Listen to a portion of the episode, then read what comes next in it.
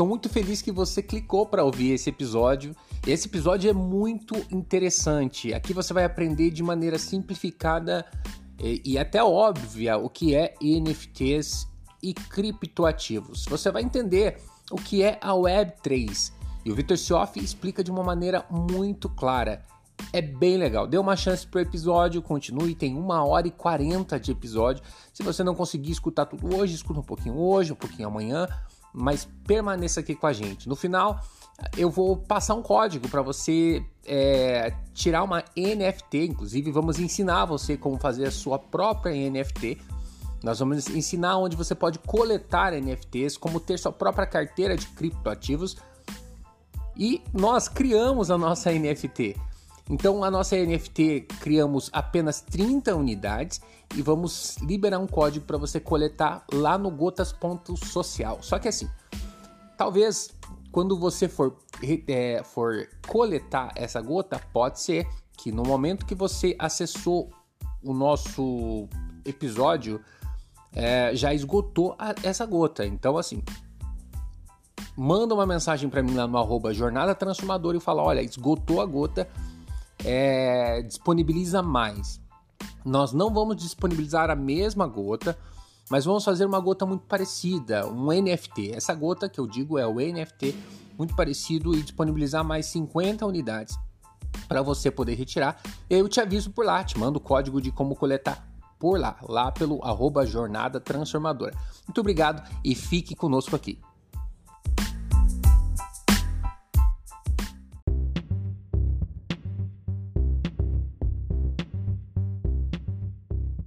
Sejam muito bem-vindos a mais um episódio do Papo de Jornada. E nesse episódio eu quero trazer para vocês um bate-papo muito interessante.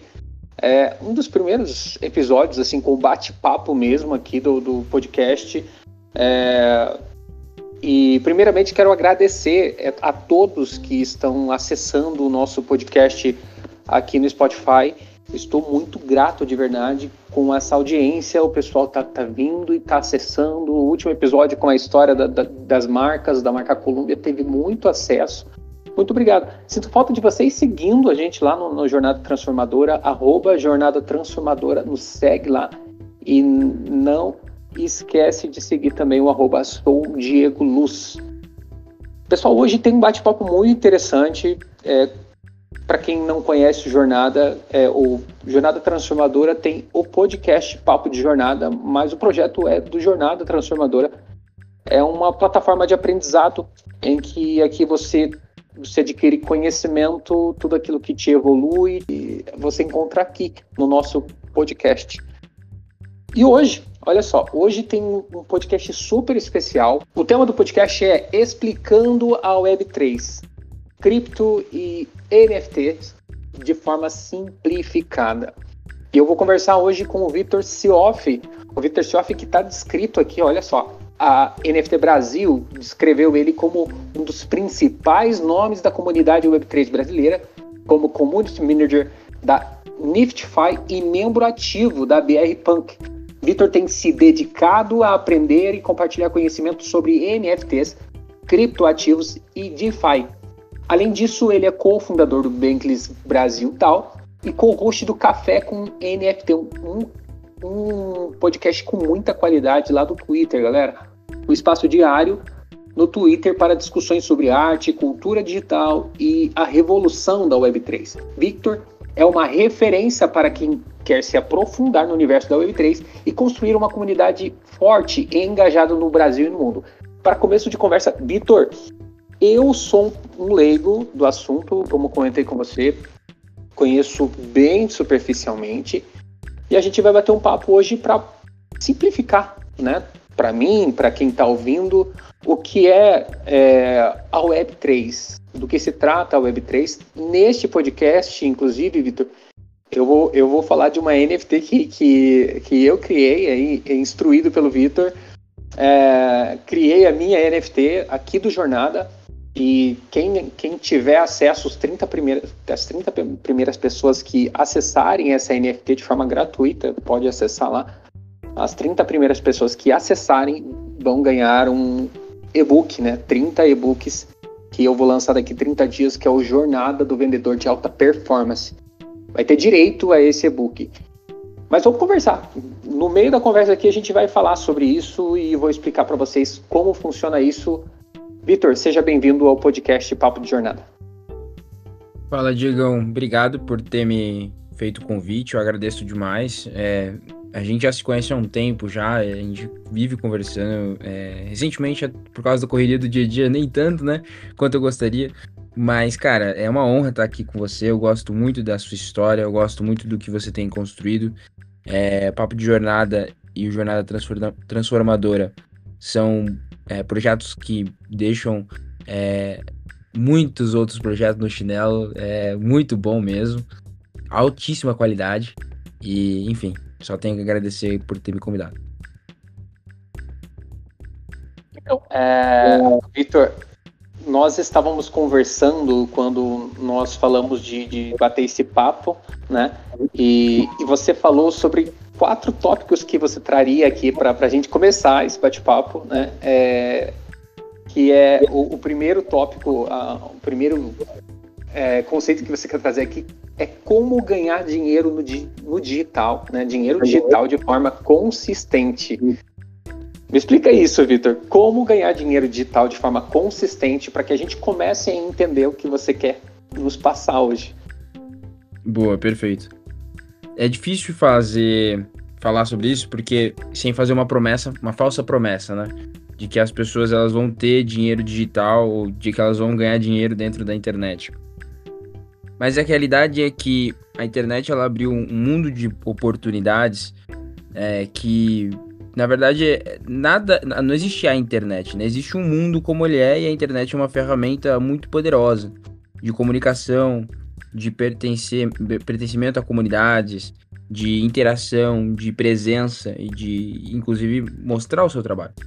Então, acho que tudo e qualquer pessoa, todo e qualquer negócio, toda qualquer pessoa pode ter uma presença é, digital muito forte, seja em qual ramo a pessoa estiver trabalhando. É claro que se o ramo dela é muito ligado à internet, como é o que eu trabalho, é, então, claro, obviamente isso vai ser potencializado. Mas desde um pequeno negócio, que é um negócio de rua, que depende das vendas na rua, ainda assim ele se beneficia muito de ter uma presença online. E, e eu acho que o mundo ele vai se tornar cada vez mais isso. Muito se falou sobre metaverso no último ano, né? E virou tipo uma palavra meio de hype, né, Diegão? Só que, na verdade, cara, o que, que é o metaverso, na minha opinião? O metaverso, a gente já tá vivendo ele. É quando a, o digital ele se torna muito, muito importante. Importante a ponto de você ter mais dinheiro do digital do que você ter fora, no físico. Mais, é, às vezes, mais conhecidos, mais amigos, muitas vezes, porque eles moram distante, do que no, no, no, no dia a dia. No dia a dia físico, né? É... Cada vez mais digital, né? Cara, com, com certeza. Até nossa, nossa, nosso álbum de fotos, né? Hoje em dia é rede social, né? mas a gente não tem mais um álbum de fotos físico. É, é... Eu, costumo, eu costumo falar isso, inclusive. É, eu, eu considero, por exemplo, o meu Instagram o meu novo álbum de fotos. Né? Eu uhum. sou uma pessoa apaixonada por fotos e tem muitas pessoas que até acabam implicando ali com o Instagram, pensam que é um lugar para você acompanhar a vida das pessoas e eu considero diferente. Eu considero o meu Instagram, por exemplo, como um lugar onde que eu guardo as minhas fotos e crio portais ali para que eu possa voltar em algum determinado momento e sentir, lembrar daquele lugar novamente. É isso que acontecia no passado, com, né, com aqueles álbuns de fotos físicos em que você chegava na casa da sua avó, do seu avô e ficava folhando. A minha família hoje vai lá no meu Instagram para ficar vendo, revendo momentos que aconteceram há cinco ou quatro anos atrás. E realmente foi pro digital totalmente o, o, nosso álbum de fotos. E tem muita gente que, que vê o Instagram, por exemplo, como uma ferramenta digital, o teu álbum digital de fotografia. Perfeito. E eu acho que a nossa vida vai caminhar cada vez mais para isso. Então tem um, um, um artigo traduzido pelo Bankless, inclusive vocês podem procurar na internet, ele não é, não é do Bankless, mas ele foi traduzido por, é, oficialmente por nós. A gente pediu a tradução do autor, que é o, é o Peck McCormick. McCormick. É, o nome do texto chama O Grande Jogo Online. Eu não canso de eu não canso de falar quão importante é esse, esse é, artigo, porque esse artigo ele mudou literalmente a minha vida, mudou o jeito com que eu é, tenho é, vivido a minha vida online, digital, e de outras pessoas também. Eu tenho um caso muito curioso, que é um amigo meu, que a gente. É, ele leu esse livro, ele foi que traduziu, inclusive, que é o Diego Cabral. É, a gente. Ele, é, ele era é, procurador. Né, desculpa, ele trabalhava na AGU, que é a Advocacia Geral da União, é, formado em Direito e tal. E, e ele começou a, a, a, colocar em prática um pouco desse, desse artigo. E aí a gente foi para um evento e aí ele, pô, o artigo ele fala muito sobre se posicionar, sobre você é, criar relacionamentos, sobre você entender que aquilo ali é um jogo, o online, né, que você tenha presença, você tem que ser presente, você tem que jogar. E, e aí ele chegou no evento já conhecendo uma, uma das mais importantes jornalistas, já trocando mensagem com uma das mais importantes jornalistas do nosso mercado que a gente trabalha. E, cara, calhou dela não tá. Ela não tá acompanhada de ninguém da equipe dela. Então a gente ficou. É, ela, ela é chilena, mas ela vive nos Estados Unidos, então ela ficou, ela ficou meio perdida no Rio de Janeiro. E, cara, a gente ficou o tempo todo com ela, meio que de guia, assim, sabe? E no final das contas, cara, ele acabou trabalhando com ela no, no The Defiant, que é um dos principais é, portais de, de informações e mídia é, dentro do mercado que eu trabalho. E por causa disso, porque ele se posicionou online, porque ele. E a ironia do, do, do destino é que ele, ele foi o que traduziu o artigo, né? É, e ele aplicou muito bem. E, cara, enfim, hoje ele cuida das redes sociais do Defiant, toda a parte de mídia, comunidade. É ele que faz. E é uma, pra mim é uma grande referência de como, como o artigo é poderoso. Não, claro, teve a parte dele, mas o artigo acho que deu uma, deu uma, uma certa fagulha ali. Mas... Quanto, mais, quanto mais você se envolve no digital, mais, mais é, visto você é pelo digital ali, né? É mais ou menos isso, né? E eu acho que é um, um pouco da história de que ele começou no digital, né? A fazer o, o jogo dele, por assim dizer. É, e terminou no físico, né? Isso, isso impactou o, o, o networking, vamos dizer assim, né, do, do físico. Engraçado isso. O, e, o jogo seria. Não, que, não... Que jo... qual, qual, que é o, o, jogo que você fala? É... Eu falo do, do nome do artigo, né? Que é o ah, grande jogo online. Então ele compara é. nossa, no, o nosso é, aparecer na internet, o nosso é, nossos movimentos na internet como um jogo, como se fosse um jogo, sabe? Sim, sim. Desculpa, desculpa. Não, Não tranquilo. Ah, tá. É, é, é que eu tô tentando juntar algumas peças aqui. Tem muita coisa para perguntar. É alegórico, sabe? Tipo assim, ele, ele, tenta comparar. Ele, é tipo uma alegoria, sabe? Certo, certo. Ele tenta comparar uma ilustração, como se fosse comparar uma coisa com a outra, e aí ver a similaridade. Qual é parecido mesmo? De você jogar um jogo, sei lá, qualquer jogo que você. Um RPG, por exemplo e você tá jogando um. E você tá numa rede social, por exemplo. Tem a mesma dinâmica. Você recebe rewards, são muitas vezes likes, né? Ou coisas é, Enfim, é muito bom o artigo. Eu, eu não conseguiria é, falar de tudo que ele fala aqui. Mas ele abre muito essa porta de que dá para trabalhar no digital. Por quê? Porque o digital ele é uma extensão do mundo físico hoje em dia. Ele não é um, não é um nicho mais tem um mundo dentro do digital. Então, dificilmente pessoas no futuro vai ter alguém que fala assim, não, eu não trabalho, a menos que seja um cara artesão. E mesmo os artesãos, tipo, a galera que é super físico, ainda assim, como eles vão mostrar o trabalho deles, entendeu? É, vai ser no digital muitas vezes. E vai ser onde ele vai atingir o maior mercado. Então é isso, basicamente. Ganhar dinheiro no digital é sobre você entender que o digital, primeiro passo, né? o digital ele não é um mundo separado. Ele é uma extensão e tão importante quanto o mundo físico. É, Já é uma realidade muito, muito clara hoje em dia, né? É. É, só que as pessoas não, às vezes não estendem isso pro, pro trabalho. Eu vejo muito isso. Hoje você pode trabalhar em qualquer lugar ou para qualquer empresa do mundo. Claro que tem algumas empresas que têm umas políticas de, né, de tem que estar no lugar e tal. mas nichos, né, em mercados que você pode trabalhar ali e tá longe de, da empresa, em qualquer lugar do mundo, às vezes se aproveitando de diferença monetária, né, por exemplo, recebendo é, em dólar ou, e morando no, no, Brasil, enfim, o país que a moeda é mais, mais fraca e você tem um poder de compra maior, por exemplo. Isso daí é uma coisa muito interessante. Sim. O... Bom, o título do episódio, é, Vitor, é Explicando a Web3.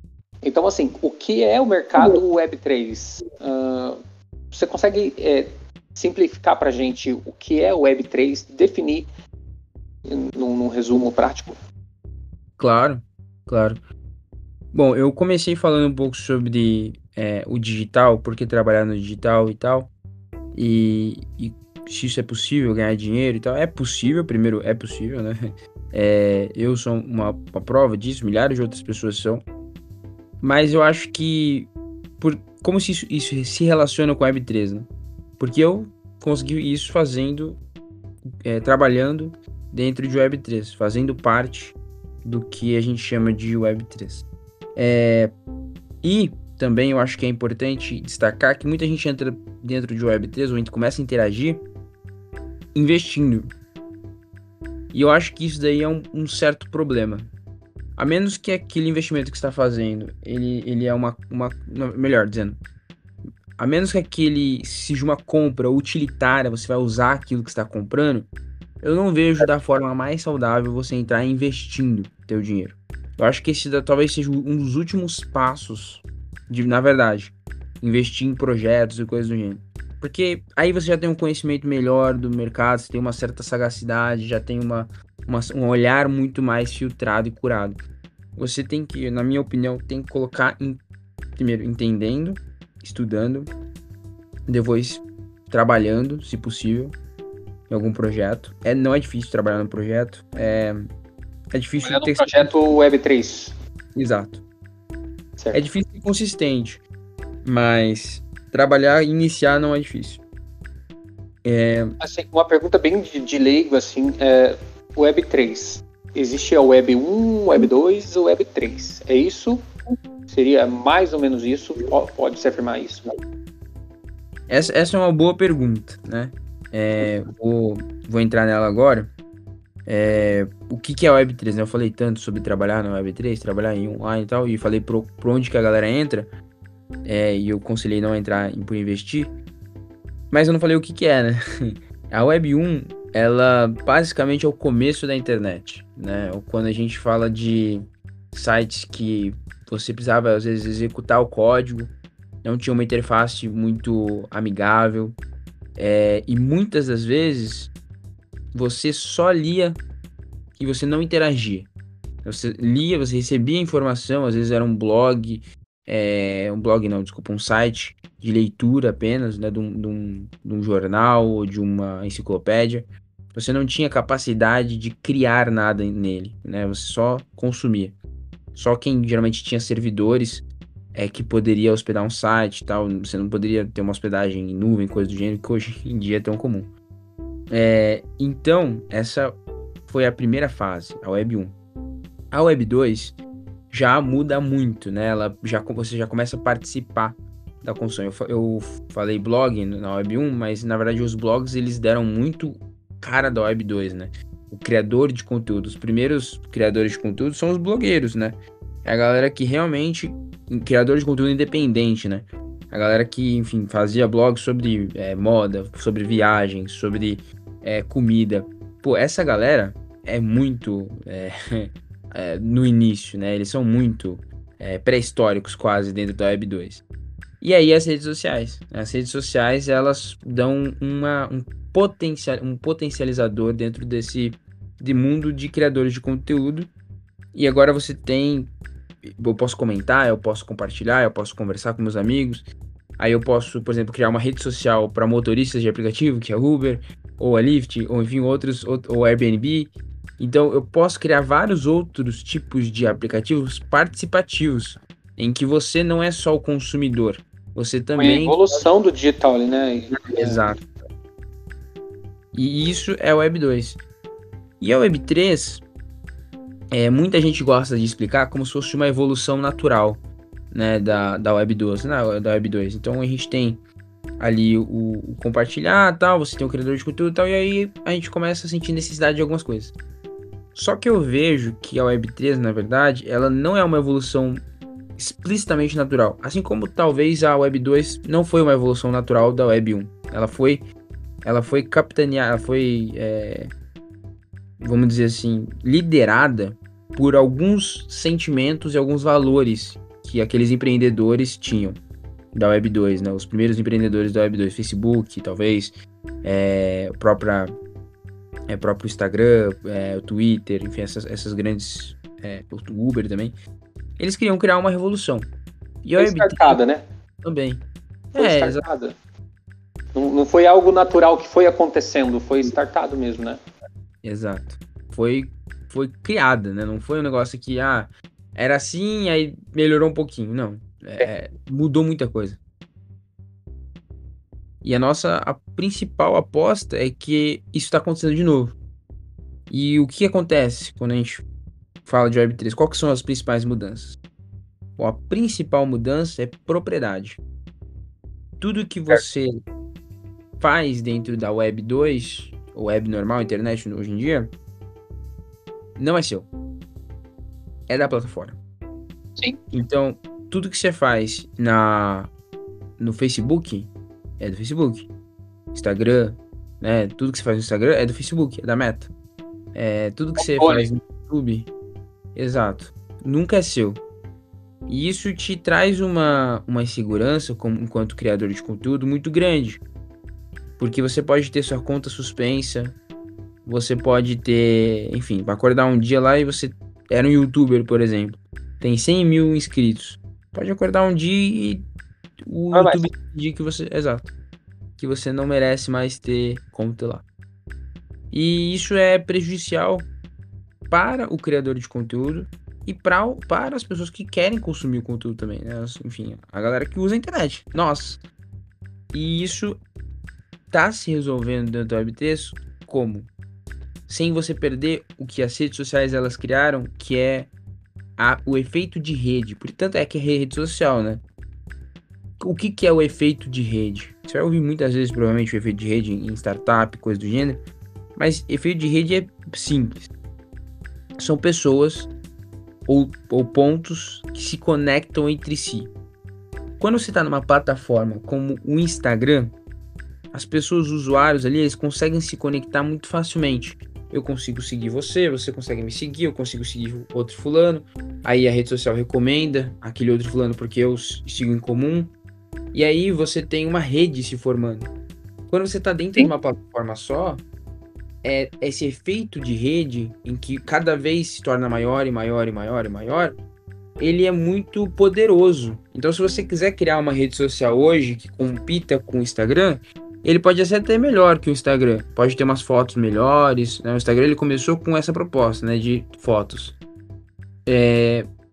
Não importa. Ele não vai conseguir competir com o Instagram. Porque o Instagram tem a coisa mais importante enquanto rede social: pessoas conectadas entre si. Ela tem uma rede. E essa rede é muito difícil de você ganhar dela, como se fosse uma força gravitacional. É, você tem o Sol e você tem é, um asteroide pequeno ali. O Sol ele vai atrair o asteroide. Não tem como o asteroide fugir daquilo ali. É, a massa é muito forte. Assim é o Instagram e assim é que funciona o efeito de rede. Então, como que você cria uma coisa que seja permita essa independência e essa propriedade é, dos criadores de conteúdo, dos usuários, sem ter que depender do efeito de rede, de ganhar do Instagram, de criar um negócio que seja um Instagram 3.0. E aí que a Web3 ela entra com um conceito muito legal, que é o conceito de interopera interoperabilidade. É uma palavra difícil, mas muito legal. Você pode é, col colocar ela como interop também. Interop é uma, uma abreviação de interoperabilidade.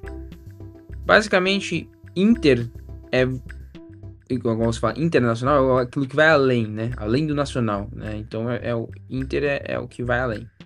É, e operabilidade é funcionar. Você funciona além do que você foi projetado para operar. para funcionar. Então, como, o que, que significa na prática? Se eu tenho uma foto, um post, melhor dizendo, não uma foto, um post no Instagram, eu não consigo ver ele no Twitter. Se eu pesquisar ali Diego Luz no Twitter, eu não vou ver a foto que o Diego postou no Instagram. É verdade. Então, o Instagram e o Twitter não são interoperáveis. Eles não se comunicam entre si e os posts em si não são interoperáveis. Eu posso postar, pegar o post do Diego, colocar no, no, no Twitter, ele vai virar um, twi um tweet dentro do Twitter, né? Com um link pro post, do, mas o post não vai estar tá lá. Você tem que criar outra, outra, outra publicação, no caso, né? Para poder estar tá lá. A interoperabilidade tem, tem aqui uma definição também. Aqui já puxei aqui para ver o que, que é, para entender um pouquinho pode ser entendida como uma ca característica que se refere à capacidade de diversos sistemas e organizações trabalharem em conjuntos, de modo a garantir que pessoas, organizações e sistemas computacionais interajam para trocar informações de maneira eficaz e eficiente. Legal. E aí o que começa a acontecer na Web3? Vamos dizer que você, Diego, tenha um post na rede social X. Na Web3, o post não é da plataforma, o post é seu. O perfil é certo. é seu, o post é seu. Então, quando você logar o teu perfil dentro de outra rede social, que também entenda a mesma tecnologia, você vai ver aquele post que você tem. Porque o post é seu, não da plataforma. A plataforma é só a rede. O que você fez, o que você criou é seu. Então isso você vai trocar. Inclusive, os seus seguidores você vai levar com você. Parece meio é, loucura esse, esse papo, mas já existe. A gente já tem uma rede social, por exemplo, baseada nisso. Só que o que acaba acontecendo, que é mais legal de tudo, é que isso não se limita à rede social. A rede social que faz isso chama Lens Protocol. E aí você tem o Lenster, que é, é, é tipo um Twitter é, para o computador. Tem o Orb, que é um mobile. Você tem o LensTube. Só que se você postar um vídeo no LensTube, que é tipo um YouTube, só que da Lens, você vai poder ver ele no Lenster e no Orb, sendo que são é, donos diferentes, aplicativos diferentes. Vamos dizer que é alguém. Que, é isso que eu ia perguntar, como é que funciona né, na prática, e você está tá explicando realmente. Já existe então, né? Isso. Já existe. Já existe. É...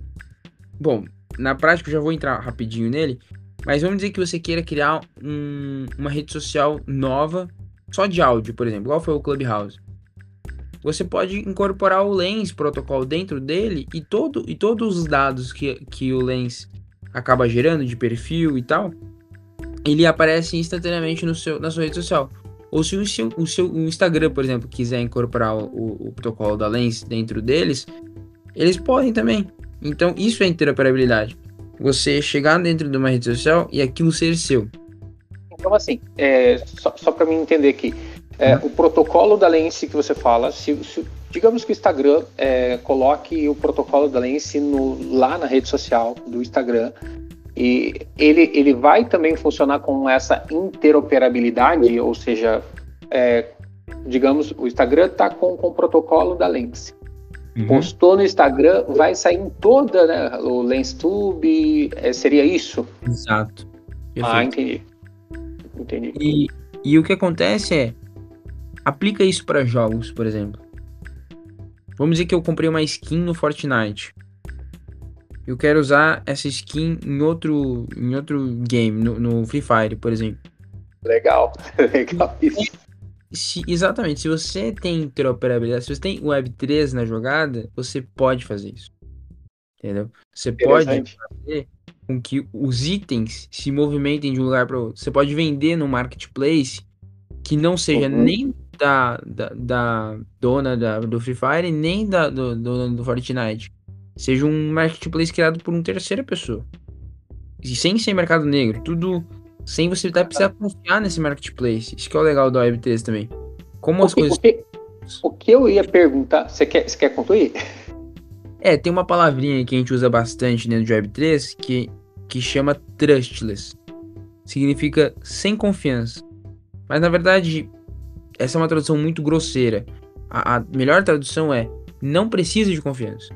Então, existe uma lógica é, que você consegue estabelecer por código um contrato inteligente em que você não precisa confiar na parte em que você está vendendo ou comprando um ativo, por exemplo, e você consiga fazer essa, essa transferência sem precisar confiar na terceira parte. Ela só provê o código. O, o quer dizer, a Web3 ela é baseada num conceito de propriedade para o usuário, só que isso vai se desenvolvendo em tecnologia. Então vão se criando contratos inteligentes, vão se criando blockchains, e aí os contratos inteligentes rodam em cima das blockchains. Blockchains você pode ver como um, um, uma, um livro de registros, né? Isso, você... A, a mesma lá que, que, que a, as criptomoedas têm tem os seus contratos registrados, é isso? Isso, exatamente. Então, o que certifica que um Bitcoin é um Bitcoin e não meio Bitcoin, ou que não são dois Bitcoins? É a blockchain. Então, a blockchain vai te falar: é. fulano, fulano X tem um Bitcoin, fulano Y tem meio Bitcoin. Então, você vai conseguir ter esse, esse registro, não só do que está acontecendo agora, só, também tudo que aconteceu no passado. Vários sistemas do governo foram mudados para blockchain já.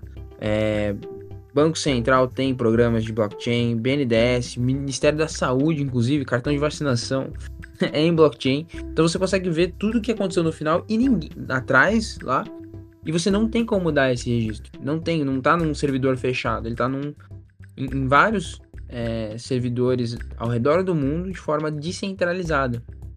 Certo. E, e eu acho que a gente começa a colocar vários conceitos ali, porque para garantir propriedade, ou você tem uma entidade centralizador, central, central, é centralizadora ou central, que autentifica um cartório, um, um, uma instituição certificadora, que vai emitir um certificado com fé pública, ou você tem uma, um livro de registro tão bem distribuído que ninguém pode alterar. Porque ele, ele, ele precisa de um consenso de que todo mundo precisaria estar tá querendo fraudar o mesmo dado. O que é, enfim, muito difícil, né? Todo mundo. É, seria um esquema de corrupção. Todo mundo ficaria sabendo, né? Deixa de ser é esquema de corrupção. então, a ideia mais ou menos é essa. Você começa a implementar tecnologia porque você tem um objetivo. Qual que é o objetivo? Propriedade para o usuário. E aí você tem a descentralização como, como ferramenta. Você tem a blockchain como uma ferramenta que usa da descentralização. Você tem. Aí a gente pode entrar falar um pouco sobre NFTs também. NFTs descentralização, são... descentralização, explicando para quem não, não, não entende, seria um, é, sem um comando único. Seria Exato. isso? Seria sem um, uma pessoa daquela rede de pessoas poder falar sim ou não. Certo. Todas as pessoas ou tem que elas ou elas têm que concordar ou discordar juntas. É... E a Web3 ela, ela tem a descentralização como como é, um, como regra da Web3. Seria isso? Como uma das leis, por exemplo. Para ser Web3, leis. Precisa ter, é, você precisa ser descentralizado. Porque a descentralização vai te garantir que não tenha uma pessoa ali dentro que tenha o poder de falsificar ou de alterar uma coisa que seja importante. Entendeu? De ligar e... o botão de, de liga e desliga ou não. Exato. De tropeçar nos fiozinhos lá do Facebook ou do, do Instagram. Deixar a gente um dia sem WhatsApp. Pois é. Isso, não acontece com, com o que é descentralizado. Uhum. Ou melhor, o, não ser, né? Então a ideia é essa. A chance é Victor, é. Eu tenho uma pergunta que, que cara, para quem conhece, para quem entende desse mercado, é, seria uma pergunta bem tosca. Não, mas ac acredito que quem está escutando está com esse com esse parafusinho ali, com aquele ponto de interrogação a respeito do mercado Web3. Então imagina que é o mítico lá do, do, do Float perguntando que ele fez essa mesma pergunta, praticamente essa mesma pergunta pro, pro, pro, pro Augusto, acho que é Augusto Beck, Beckers, né? Que, que é, é o seguinte, o mercado de Web3, como que ele é acessado? Ele ele não é tipo. Ele, ele, é acessado pela internet, não é uma não é um código como a Deep Web. É isso que, que talvez fique essa dúvida. Como que acessa o mercado é Web 3, onde tem lá essa rede social descentralizada, né? É, como funciona esses jogos descentralizados? Boa. Na verdade, você vai interagir com a Web3 do jeito que você interage com a internet normal. Ela não muda uhum. muito. A, a, a parte de, da frente, que é o, é o que o pessoal chama de. Os desenvolvedores chamam de front-end, né? A parte que você vê, não muda muita coisa. O que vai mudar é, é o por trás disso, a infraestrutura que está por trás disso. E toda a jornada de Web3, ela começa com uma coisa simples: a sua carteira. Sua carteira, a carteira é como se fosse o seu e-mail e sua senha para acessar o Facebook, por exemplo. Antes é. de tudo, você precisa de um e-mail. Antes de para acessar qualquer rede social da Web 2, você precisa de um e-mail. E o e-mail, ele é uma ferramenta da Web 1, se você prestar atenção. Né? Ele, ele surgiu ali nos primórdios. Então, você, antes de tudo, precisa do e-mail. Quando a gente fala de, de Web3, a gente precisa da nossa carteira, nossa wallet. Muitas vezes você vai ouvir essa expressão wallet, que é a carteirinha. O, lo, o login é, é, um, é da Web 2. Uh, o e-mail é da Web 1, login da Web 2 e a carteira da Web 3. Seria isso? Exatamente. A chave da carteira. E aí você tem como instalar uma carteira no celular, por exemplo. E aí toda vez que você for conectar com um aplicativo descentralizado Web3, você pode, ele gera, vai gerar um QR Code para você, igual o WhatsApp, né? Quando você quer conectar o WhatsApp no computador, o WhatsApp web, mesmo processo. Você faz o login e, e beleza. Então é, é, um jeito de fazer. Tem outros softwares, outros programas que você pode criar sua wallet, sua carteira via e-mail, o que é bem legal. É, então você tem vários diferentes jeitos de você começar a interagir, mas a primeira coisa é criar a sua carteira. Você pode criar sua carteira da forma mais tradicional, que é baixando uma extensão da MetaMask no computador, é, anotando 12 palavras tal. Essa parte, esse, esse jeito, vai cair em desuso em algum momento. É, não, a sua avó não vai fazer isso. Ela não vai usar a, a Web3 assim. Só vai usar a Web3 ou com e-mail ou com QR Code no celular. É muito mais fácil, é muito mais simples e tá muito mais próximo do que a gente conhece. Então, enfim, eu, eu, eu indicaria assim: vá atrás de abrir a sua wallet. Uma vez que você abriu a sua wallet, o mundo de Web3 ele vai ser muito simples. Você só vai precisar conectar nos lugares e interagir com os sites ali que vão te prover serviços, é, coisas que você pode comprar e vender, coisa que você pode é, investir, é, trabalhar com seu dinheiro também. Enfim, ele se torna um mundo muito maior do que o que a gente usa hoje em dia na internet. Cripto, as criptomoedas, o, os NFTs, já é uma forma de você estar tá inserido no universo Web3, é isso? Uhum. É, NFTs, muitas vezes as pessoas nunca entendem muito o que significa. Muita gente é, fala assim, ah, é arte, é figurinha, não, porque o Neymar comprou uma, um, um macaquinho, né? Uma figurinha de macaquinho. O que, que é isso? É, meus filhos já perguntaram, eles já sabem mais ou menos o que, que é por causa do Neymar. Cara, isso é muito legal. Assim, eu, eu acho, eu dentro da comunidade ali de, de NFT e Web3, tem gente que gosta e desgosta desse ato do Neymar ter comprado. Eu gosto, muito. Eu acho que as pessoas, elas primeiro têm contato com a tecnologia pela primeira vez. É, mas tem gente que não gosta, porque acha que transparece uma imagem errada. Mas basicamente é simples, o NFT não é difícil. Muita gente causa muito, muita, muito burburinho sem muito real necessidade. NFT é um registro. É um registro que você tem alguma coisa que é digital. Ponto. É seu. Exato. Como você prova, Diego, que você tem um Instagram? É, através do meu login e a senha do meu Instagram, seria isso? Isso, exato. Agora, se o Instagram, o, o Instagram, ele te banir, ele fechar tua conta, como que você prova que aquela conta era sua? Não Pro governo, Não tem como. Esses dias eu, eu quase perdi minha conta. Alguém tentou entrar na minha conta e alterou meu, meu e-mail. Já bateu desespero, porque, né? Como é que vai recuperar depois? É, então não tem como. Então, de duas, uma, ou você é alguém muito famoso e é verificado. Sim. E aí você tem documentos, o Instagram vai te mandar documentos, você vai mandar documentos pro Instagram e tal.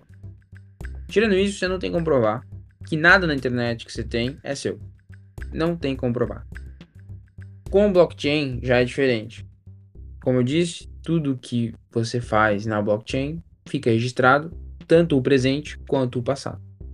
Então, se em algum momento alguma coisa foi seu, você tem como provar se isso foi registrado em blockchain. Então, o mais importante é NFTs são registro de uma coisa digital. Ok.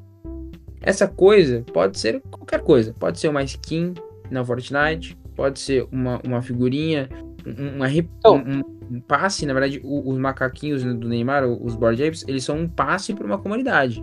Eles são um, um, como se fosse um, um cartão para uma comunidade. Só que em vez de ser um cartão físico, é digital. E você só pode entrar se você tiver sua carteira logada com o NFT dentro, que é o, o Board Ape. Uhum. E aqui, aquela imagem, na verdade, é, é um avatar só. Né? Ele é só a representação daquele NFT, ele não é o NFT. Sabe que me, sabe que me passa? É, inclusive, acho que você vai me confirmar isso. Você está falando então assim, as pessoas geralmente imaginam NFT apenas como a figurinha, um desenho, uma artezinha, é, as pessoas, os mais críticos né, da NFT.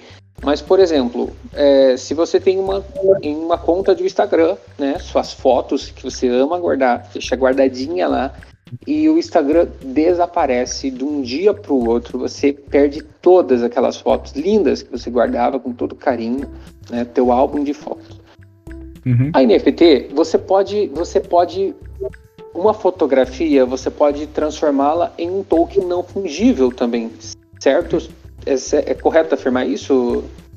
Sim, consegue e sim. Aí, e aí você, por exemplo, tem a chave desses tokens não fungíveis, que é essas fotografias. Você pode ter teu álbum de fotografias é, em NFT que são tuas. Se você quiser recuperar, você tem a chave de acesso para recuperar. Posso afirmar isso, Victor? Será? Com certeza. Com certeza. E eu acho que esse é, é uma das uma das utilizações mais óbvias de blockchain, assim, tipo, já pode ser feito, sabe? Uhum. Olha, tudo que você quer guardar como registro do passado, presente, que um dia vai se tornar passado, você pode transformar isso em blockchain. É, on, on, colocar isso on-chain, né? Como a gente diz, é o que tudo que está dentro da blockchain a gente chama de on-chain, assim como online, né? On-chain. E off-chain é o que está fora da, da blockchain. Então, legal. fazer isso. Ah, quero guardar, quero guardar algumas é, imagens, até mesmo algumas artes, para que o meu neto tenha acesso a essas artes ah, daqui 50 anos, né? Talvez eu ah, já tenha partido, mas eu deixo a chave dessas artes para que esse meu neto tenha acesso a essas artes, fotografias que eu transformei em NFT. É, pô, legal isso, né, Vitor? Cara, com certeza. A história Imagina como que ela não vai ser mais acurada, mais, mais precisa a partir desse momento. Porque Exato. O mundo ele é online há um tempo, há um certo tempo.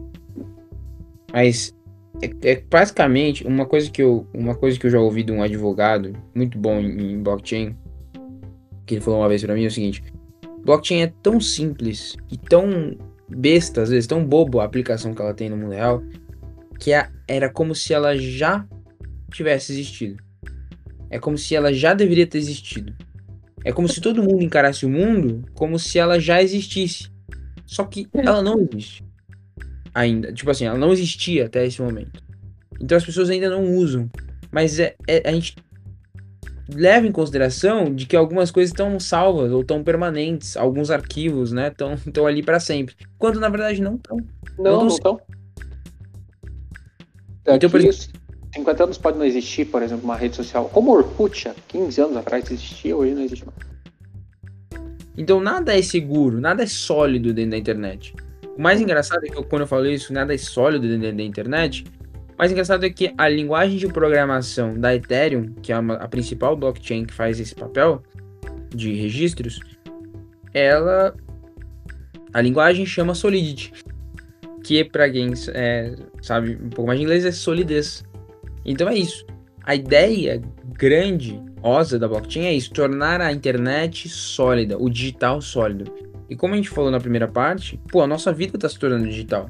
Isso importa, importa a, a internet ser sólida, a internet a, a permanecer tendo as coisas. Quando a gente fala de metaverso, como que tu vai construir uma vida dentro do digital, né, construir uma reputação, se aquilo tudo pode ser colocado em jogo por causa de um erro de alguém, ou um erro do algoritmo, ou coisa do gênero. Você não pode ficar a, a, dependendo disso, entendeu? Quando o digital se torna tão importante na vida das pessoas. E no decorrer do bate-papo, inclusive, você pode nos explicar como que alguém pode transformar, por exemplo, uma fotografia especial. Eu quero transformar a fotografia do meu casamento, uma fotografia do meu casamento em uma NFT. Você consegue depois nos explicar isso, Victor? Consigo, consigo sim. Show. Outra coisa, é... tô, tô, com a cabeça aqui com muitas perguntas. Vamos lá. É...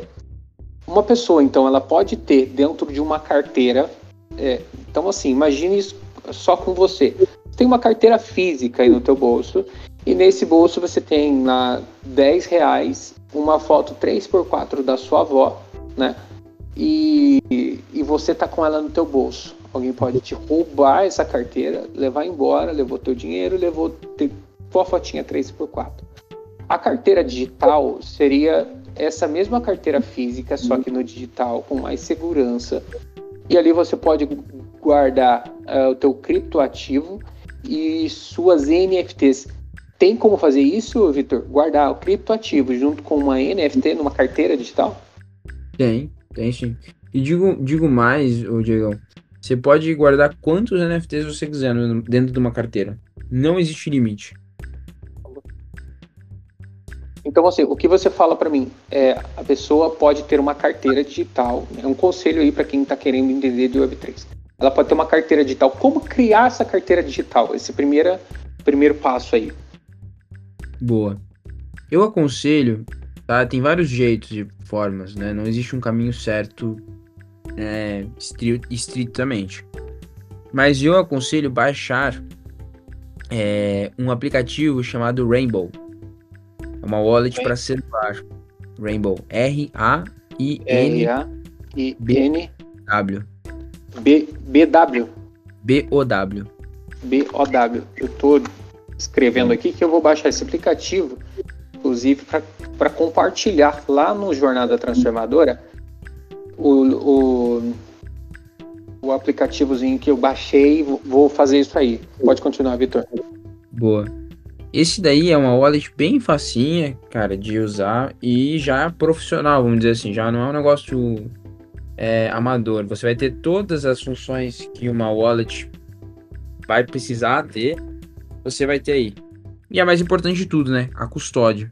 Custódia é sua, não é da wallet, é sua. Então, o principal conceito da Web3 é tudo que você tem na sua wallet é seu. Tem algumas wallets que elas são é, custodiais. O que, que significa custodial? Significa que a custódia, né, a posse daqueles bens que estão dentro da sua carteira, não são seus, são da carteira. Então, se você você tem algumas vantagens de ser custodial, uma delas é que se você for roubado ou coisa do gênero, você tem como recorrer a uma empresa que vai tentar reaver aquilo ali. Agora, quando é teu auto-custódia, quando você tem uma custódia própria, se eu, igual você tem a sua carteira, né? Se você, um batedor de carteira, foi lá atrás de você ou alguém te assaltou e entregou a carteira, é isso, já era. É, você pode correr atrás da pessoa de alguma forma e tal, mas é, você perdeu, perdeu. Então a ideia da autocustódia dentro de, de, da carteira de Web3 é essa. E a Rainbow, ela é uma carteira de autocustódia, então ela já é nos moldes da Web3. E basicamente Sim. ali Ali você pode colocar cripto, você pode transferir NFTs, comprar NFTs, você pode interagir com várias blockchains, não só com uma, só com uma. E, e aquilo vai ser sua primeira, seu pontapé, né? Então, e, e essa wallet, que é essa carteira Rainbow, por exemplo, a gente está falando da Rainbow aqui, é só um exemplo, tá, pessoal? É, uhum. essa, essa carteira, você tem uma chave para essa carteira, é isso? Isso. É, você, tem, você vai ter duas coisas. Vai ter a senha para o aplicativo. Então você vai baixar um aplicativo, né? E você vai criar uma senha para ele. Essa senha é para entrar no aplicativo. Nesse aplicativo que você acabou de baixar. Para você, por exemplo, você quer instalar a Rainbow no, num outro celular. Ou você quer pegar aquela carteira e você quer instalar no computador. Não vai dar para instalar uma Rainbow, mas vai dar para você instalar a mesma carteira, só que no computador. Isso é muito legal, porque a, a, a, carteira é sua. A Rainbow é só uma forma de você interagir com a tua carteira.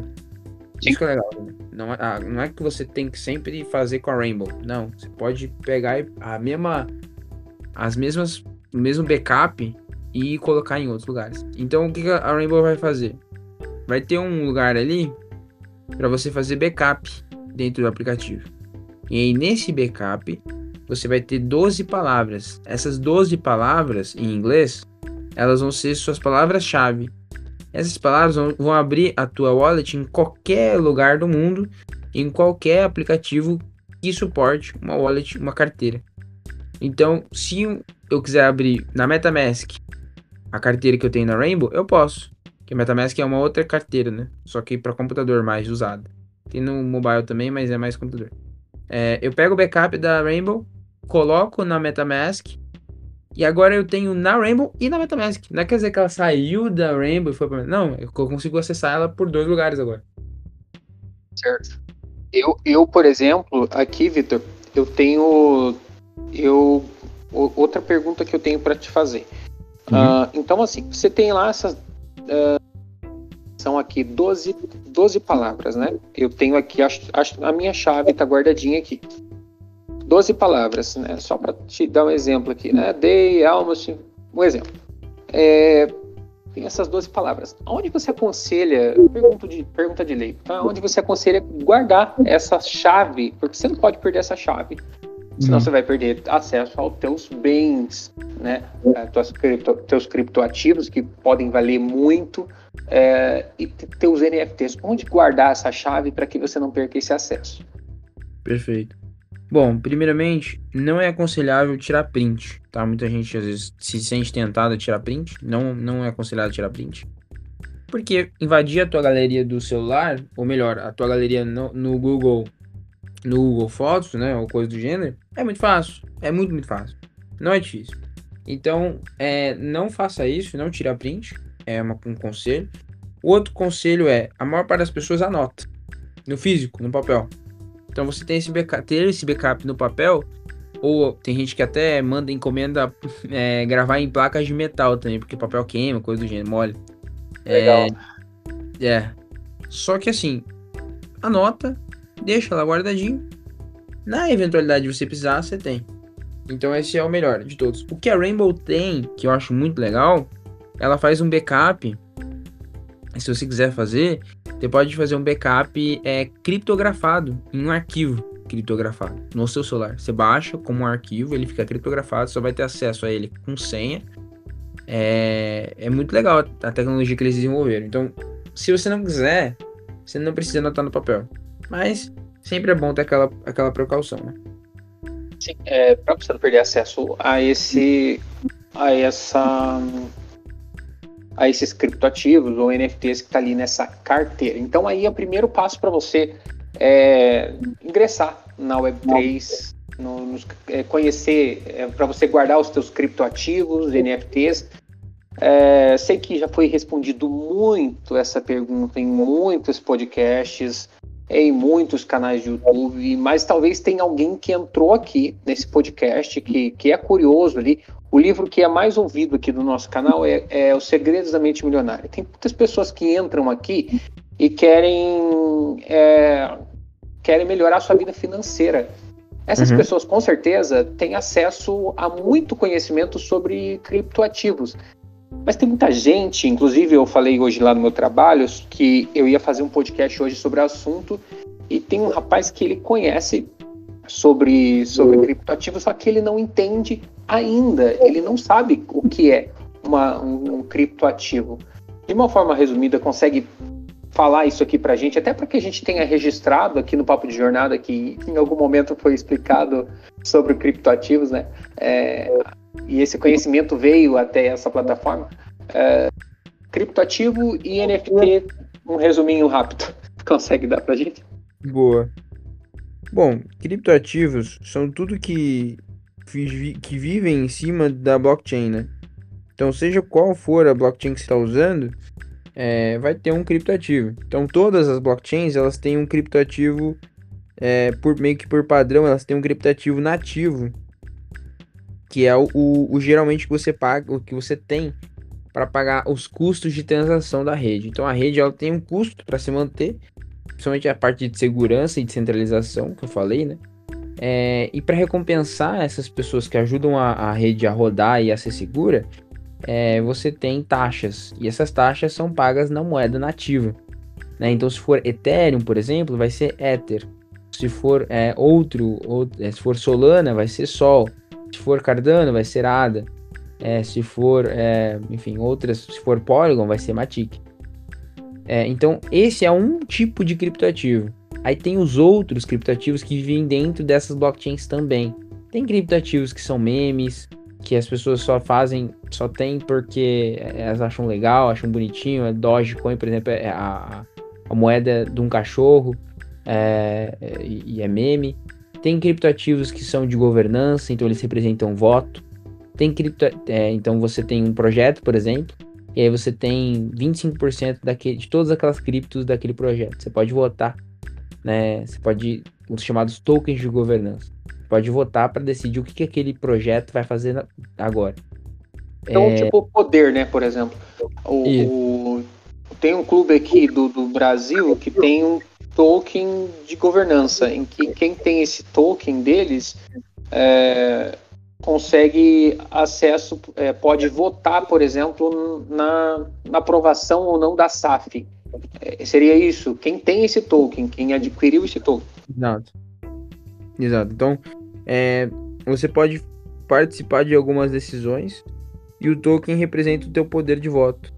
Então, é, esse é um tipo de, de criptoativo. Então, tem vários tipos de criptoativo. É, mas basicamente é isso. Ele é um ativo que vive dentro da blockchain. É, o NFT ele não foge muito dessa definição porque ele também é um ativo que vive é, em cima da blockchain. Porém, ele tem uma característica dele ser único. Então, se você tem é, um NFT, ele vai ser aquele registro específico sobre aquele item específico. Enquanto um criptoativo, você pode ter quantidades várias, variadas dele. É, então, por exemplo, você pode ter 10 mil moedas de cachorro. Essas 10 mil moedas de cachorro são um criptoativo normal, regular. Agora, um NFT, ele vai ser uma foto de um cachorro, por exemplo. Ele vai ser um, um item específico. É, por que, que existe a necessidade de ter NFTs, né? Por que, que não é tudo cripto? Porque você precisa, no, na hora de você fazer registros, vamos dizer que você quer fazer o registro de uma casa no digital. É, você não tem como colocar ali casa. Né? Para ser especificamente uma casa, você precisa descrever e ter especi é, uma especificidade sobre aquilo. Então, por exemplo, aquela casa que está na rua é, José de Moraes, que tá no número 372, é, no bairro tal, na cidade tal, essa é uma casa única. Então, é, ela, é, ela pode ser é, colocada em blockchain, o registro dela, o registro de propriedade dela, via um NFT, não via um token normal. É, é um token não fungível, um NFT. E ela se torna um O Milton Nascimento fez um ingresso em NFT esses dias. Eu tava vendo. O, a Premiere do. É, da, da é, última, a última vez que ele ia se apresentar, né? A última turnê dele. A Premiere, né? A primeira sessão. O, a, o camarote. Então foi super exclusivo. A primeira sessão é, da última turnê dele. O camarote é, foi vendido em, em NFT. Tenho dois amigos meus que compraram e foram, muito fãs do Newton Nascimento. É, e gostaram da proposta também do NFT e tal, e de ser uma experiência assim, digital. E sabe, e sabe eu, quem... conheço, eu conheço o cara que fez também. Pô, é, ô louco. Pois é, foi, foi o Felipe foi outras pessoas também, foi uma equipe, né, claro? Ah, o Hip, foi Hip, não foi? Foi, foi ele. É. O, o, ainda sobre, sobre é, essa questão do ingresso do Milton Nascimento, aí vai ter gente, eu vi, já ouvi alguém me falar assim o seguinte, né? Ah, mas NFT, essa NFT do Neymar é propriedade só dele. Ah, mas eu tiro um print e também é minha propriedade, eu guardo ali.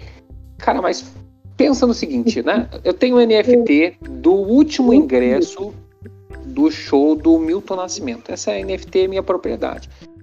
Uhum. Mas vamos supor que essa fosse o último ingresso impresso, né? Esse último ingresso impresso, a pessoa guardou, né? Esse, esse papel ele foi envelhecendo. Também, é, digamos que ela a, a pessoa, alguém poderia falar que tem esse papel também, mas foi falsificado, foi tirado cópia, ou seja, não vai ser a, o, o ingresso autêntico, um ingresso real, né? É uma cópia. Uhum. Então, assim, o NFT, a NFT do ingresso do, do, do, Milton Nascimento, da última, é única também, né? Não, não, não tem cópia que substitua. É, e outra, a pessoa que, por exemplo, a pessoa que printou o ingresso do Milton Nascimento, o NFT, ela pode entrar, ela não vai conseguir entrar, porque vai ter uma verificação na entrada, né? Se ela tem o NFT ou não. Aham. Uhum. Então, é, é, não é algo, né? Tipo, o, o que ela quer, quer ir no show, ela não consegue exercer esse direito, porque não é dela, ela não consegue provar isso. E eu acho que a beleza do NFT é justamente isso. Acho que a própria, a própria, é, o argumento contra, que é, ah, eu posso printar e já era, já é o argumento do porquê NFT existe. O NFT existe para que você tenha a distinção de quem foi que printou e quem tem realmente o, aquele ativo digital você vai ter mais controle ainda, né? Exato. O que é a economia dos criadores, Vitor? Vamos falar um pouquinho sobre isso. Boa. Cara, a economia dos criadores é ela vem muito da Web 2, de quando eu tava falando sobre blogueiros, né? Essa galera toda, youtubers, toda essa galera, eles começaram a criar muito conteúdo e muita gente começou a acompanhar eles, começou a, a entender mais sobre alguns, algumas coisas, né? Muitos deles eram educativos, alguns não, eram mais, enfim, só influencers mesmo. E eles começaram a vender coisas, né? Tantos produtos que eles faziam, produtos de educação, cursos, é, produtos de é, mídia, né? Enfim, que eles podiam divulgar alguém. É, e eles vendiam, começaram a vender esses produtos, começaram a criar uma economia, né?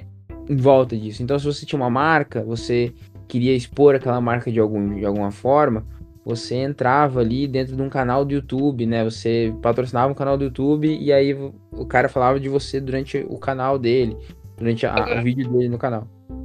Então, essa economia começou a girar e hoje em dia ela é a economia, ela é a mídia protagonista.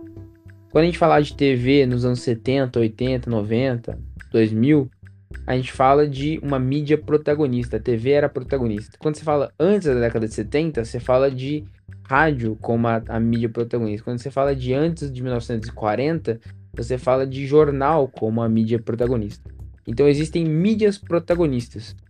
É, quando a gente fala de criadores de conteúdo na Web 2, né, no online, no digital, essa é a mídia protagonista de hoje em dia é, do, da, da era que a gente está vivendo. Talvez não seja para sempre, mas é grande, tem muito dinheiro que se movimenta e grandes oportunidades também. É, hoje em dia vender tua marca, tu quer vender tua marca, tu tem muita grana para investir, você vai lá, liga para Virgínia Fonseca. Exato.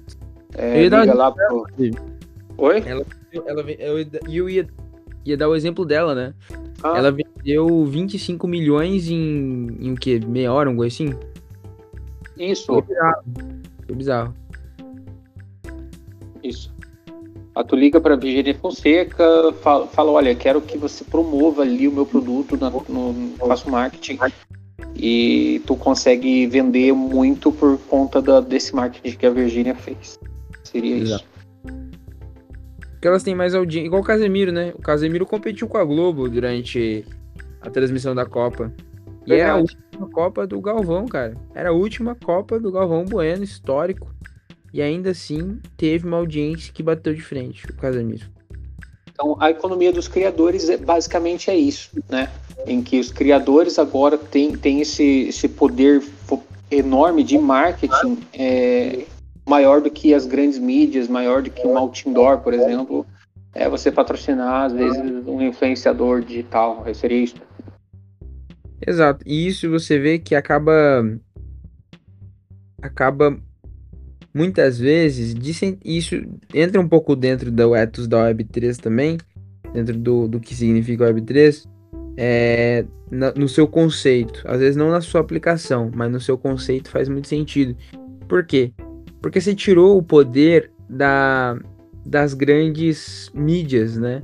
Centralizadas. Ah, você tirou o poder da rede, das redes Globos da vida, é, do, das SBTs, coisas do gênero. Né? Não que elas perderam todo o poder, mas elas perderam muita relevância, comparativamente. Todos, todos fazendo um bom trabalho têm acesso a essa mesma audiência, praticamente, que a Globo tinha ali de, em horário nobre, basicamente seria isso, né? Todos fazendo Exato. um trabalho consistente e têm o mesmo poder o, o me, pode, pode não ser o mesmo, né? Mas digamos que o, que o Casemiro na Copa foi, pratica, foi praticamente o mesmo, mas é, tem um poder enorme aí também.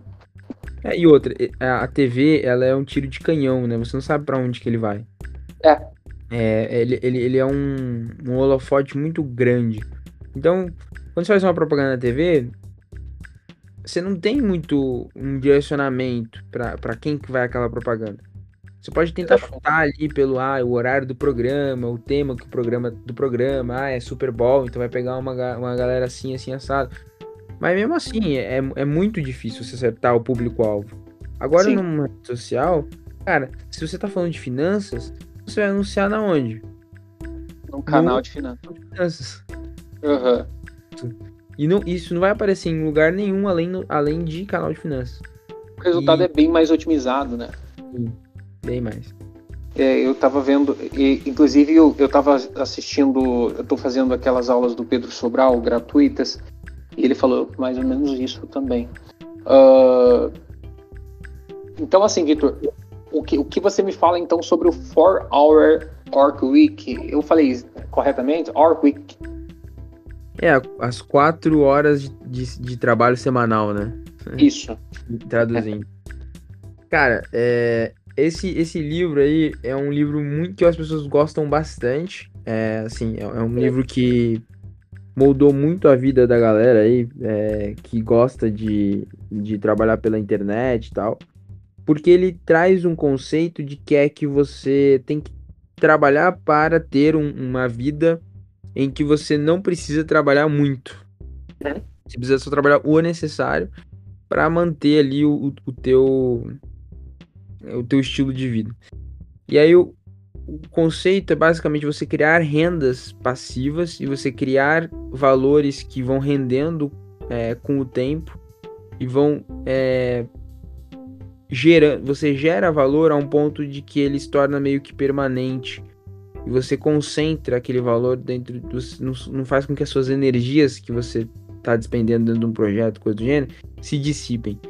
É, basicamente ele ensina você a como entender que você pode viver digitalmente de qualquer lugar do mundo, pode criar produtos. É, vamos dizer, o, exemplo mais usado, né, é que pô, tu pode criar um e-book e aí as pessoas podem comprar esse e-book e você, se você tiver uma, uma, uma constância de vendas, você vai vender e-book mês, é, todos os meses. E aí você pode ajustar a, a, o seu o, o, teu ganho de vida a partir disso. Então, é, é, esse é um exemplo, né, só do, do de, da ideia do livro, mas você pode construir negócios, você pode é, entrar com participações em, em, projetos que sejam, que tenham a mesma ideia, de que você vai criar um produto e esse produto vai se manter com o tempo e ou por muito tempo, talvez não para sempre, né? E você vai colhendo esses frutos ao, ao, passar dos anos. E, cara, eu acho que ele dá uma mentalidade muito legal, porque tem muita gente que quer ficar quer ficar especulando em, em uma coisa tipo assim, investimentos, achando que amanhã vai ter dinheiro e vai, enfim, ter o dinheiro da vida e pronto. Não é assim que funciona, né? Você tem que construir negócios permanentes, negócios duradouros e que vão gerar receita é, por muito tempo. Que as pessoas vejam valor nele. Isso demora tempo, demora consistência, é, demanda consistência, né? E até chegar nessa, nesse ideal que, que o livro prega, prega, que é do, do Tim Ferriss, que é a semana de trabalho de quatro horas. E você chegar numa semana e você só trabalhar quatro horas por semana, porque você só precisa fazer o suficiente para manter aquilo que você construiu rodando. Então ele não vai. Esse livro aí ele não consiste em, em falar do, do, do, pulo do gato a curto prazo, não, né? Não, é que jamais. Quando, quando você lê, quando você ouve falar, lê a, a capa ali, né? Tu pensa, nossa, pô, vou ler esse livro e terminando esse livro eu vou trabalhar quatro horas por semana. Não, ele, ele ensina ele ensina outra coisa, mais sobre consistência, né? E paciência. Exato. Exato. E, e, e, construção, né? E construir algo de valor. E não ficar é, montando e desmontando várias vezes alguma coisa, né? Às vezes você, você precisa só concentrar energia num lugar só e fazer uhum. aquilo crescer e não desistir dele, né? E, e uhum. fazer o que vai acontecer, não vai desistir. Mas o que vai acontecer muitas vezes você vai ter que pivotar. Às vezes você tá indo uhum. pro caminho, pô, não tá funcionando esse caminho, vamos mudar é, ele, vamos para outro lugar. A mesma, o mesmo trabalho, você não perdeu o que você construiu, porque você aprendeu bastante. Uhum. É, você só tá pivotando, mas você não, não perdeu a ideia central. E eu acho que isso é, é, é, é a base do digital. O digital não é um negócio mil, é, milagroso que você vai. Não. É um negócio que você vai trabalhando, vai se colocando em ambientes, vai jogando o jogo, que é o jogo online, volta na primeira coisa que a gente falou, né? É, consistentemente, vai criando valor, vai agregando valor e, e vai usando de algumas sacadas econômicas também para você não desperdiçar é, oportunidades, para no final você conseguir cons construir essa, essa renda é, em que você não dependa, você seja financeiramente independente, não dependa de, de fatores é, externos para poder se manter e com a Web3 é, nós conseguimos construir valores é, basicamente, né? Com certeza. Com Eu acho que na Web3 hoje em dia você tem uma oportunidade muito grande, assim como em outros mercados, inteligência artificial também. Só que o problema de inteligência artificial, vou dar um exemplo, né? O pessoal tá muito hypado com inteligência artificial. É, eu acho que é, inteligência artificial é uma ferramenta muito boa pro dia a dia. Mas vai trabalhar em inteligência artificial tu não consegue, é muito difícil. É, tu tem que ser ou um desenvolvedor muito experiente, ou você, tipo assim, não existe ponto de entrada, sabe? É um negócio muito complexo para você trabalhar com. Agora o Web3 não. O Web3, é, embora seja um pouco complexo a parte técnica, sim, mas existem outras 500 coisas dentro de Web3 que não dependem da parte técnica, né? E que as pessoas podem ajudar a desenvolver projetos é, dentro dessas outras partes, usando outras habilidades que eles têm dentro da Web3, porque a Web3 é um mundo né, inteiro que está sendo construído, não é só uma tecnologia específica, são uma, um conglomerado de tecnologias juntas. É, e aí ela consegue entrar nesse mundo, construir valor dentro dos projetos. Igual eu falei para você, tem projetos que tem tokens, né? Você ganha poder de votação conforme você vai ajudando ele, o projeto a construir. E aí, pô, você tá no momento em que o projeto tá indo bem, o token tá valorizando porque tem mais gente comprando, mais gente querendo participar, você pode ir lá e vender. E pronto. Agora você tem você tem uma bolada na sua mão que você pode fazer o que você quiser com ela. Você é, criou é, valor, você criou valor ali que, que a longo prazo aquilo valoriza também. É, seria isso. O um exemplo de um projeto que eu faço parte para ficar mais mais mais é, realista para as pessoas que estão ouvindo, né? Então imagina que você eu, eu, eu hoje em dia sou um dos principais contribuidores do BR Punk. O BR Punk ele é um, um influencer é, Web3 digital, assim. Então ele é como se fosse uma, uma pessoa mas ele, o avatar dele é um NFT, que é um, um CryptoPunk. E a gente produz conteúdo para a Web3, então de pesquisas, de dados, de histórias, insights que a gente tem dentro do mercado, a gente produz conteúdo, como se fosse um analista, por exemplo, é, em conjunto. Então, várias pessoas se reúnem e produzem esse conteúdo. Conforme você vai co contribuindo com a produção de conteúdo dentro do BR Punk, você vai ganhando tokens, que é o BRP. O BRP significa poder de decisão dentro do projeto. Então eu tenho X BRP, o Diego tem outro Y BRP e a gente quer passar uma proposta. A gente fala assim, ó, eu voto nessa proposta, eu também voto nessa proposta. A gente tem esse poder de, de, de decisão combinada e aí de repente a proposta passa. Então eu tenho o poder de votação. Uhum. Em algum certo momento, outras pessoas vão querer também ter uma voz ativa dentro do projeto. Vão querer também. Assim, não, pô, esse cara, esse, esse BR Punk aí, ele, ele tá sendo muito. começando a ter uma influência muito significativa no mercado. É, eu vou comprar uma participação dentro do, do BR Punk para poder ter voz ativa lá dentro. para poder falar que tipo de conteúdo que vai e que não. para poder ter poder de decisão lá dentro. E aí o token que eu seguro, valorizo se isso acontecer. Porque as pessoas começam a comprar. E aí, oferta e demanda, né? Quando tem muita demanda e a oferta se mantém, é... aquilo valoriza. Então, lá na frente, eu posso pegar os tokens que eu tenho de BRP que eu ganhei agora por estar contribuindo, eu posso vender. E aí eu posso pegar um dinheiro que eu posso usar para fazer outras coisas economicamente e podem me manter é, por muito tempo. Então a ideia do, de Web3, por que eu falo que o Web3 é, é o melhor lugar para você estar tá fazendo esse, essa empreitada digital? Porque é um lugar cheio de oportunidades. Um lugar fácil de você ver oportunidades. E mais legal de oportunidades é que, como é um mundo muito pequenininho ainda, principalmente a nível Brasil, você conhece você tem a oportunidade de conhecer todo mundo. E conhecer todo mundo logo no começo das coisas, na, nos primórdios de alguma coisa, vale muito. Porque vai, você vai conhecer muita gente que lá na frente vai se tornar muito relevante, muito importante. Dentro do, do, do a nível global, sabe? E, enfim, e você tava do lado dessa pessoa nesse momento, então isso daí é legal. O BR Punk então tá, tá inserido no universo da Web3 já. Sim. Então, assim, é, para o pessoal que já quer conhecer, é, quer, tá, quer se envolver com o projeto BR Punk, eu até entrei aqui, ó, é, brpank.com. Uhum. Uh, cara, que legal. Colecionador, investidor, instrutor e curador de eventos. Aí tem um sobre mim. Olha, bem interessante entrar, dar uma olhadinha aqui para você entender mais ou menos. Você já já está inserido ali e vai fuçando para conhecer um pouco mais. É, é isso, Vitor? É isso, é isso. É claro que é aberto o BR Punk, qualquer pessoa pode entrar, ver, aprender, tá lá dentro. É, que acaba sendo, acaba ajudando mais quem é mais experiente, obviamente, dentro do mercado.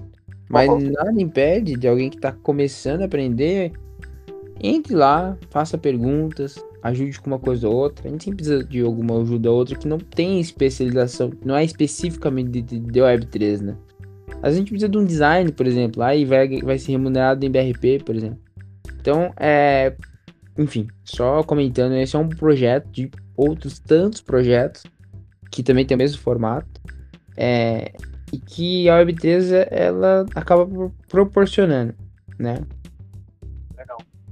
O, o Vitor, agora uma parte bem importante, a gente vai voltar a falar rapidinho de NFT. É, você me falou sobre o Gotas Pontas Ponto Social. Uhum. E lá no Gotas Ponto Social, você falou assim, Diegão, é, você pode criar a tua NFT lá.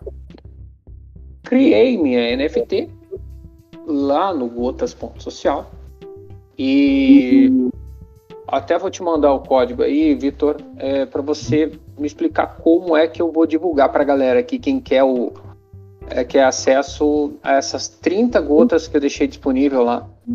E a gente já vai falar sobre o Gotas Social aqui no, no, no, nesse episódio. Perfeito. O Gota Social, então, é, um, é, uma plataforma em que você tem ali os. Você pode criar ou coletar NFTs. Seria isso? Exato. É, o Gota Social ele é muito legal porque você pode criar NFTs de forma muito, muito fácil. E você pode pegar, coletar NFTs, colecionar NFTs também de forma muito, muito fácil. Ele tira toda a barreira técnica que você teria nos, nos sites mais tradicionais de NFT. É, e isso te possibilita qualquer criador de conteúdo. Ele é voltado para criadores de conteúdo, né? Para streamers, para podcasters, é, para a galera que faz live no, no, Instagram, YouTube, então. Ela é voltada para isso.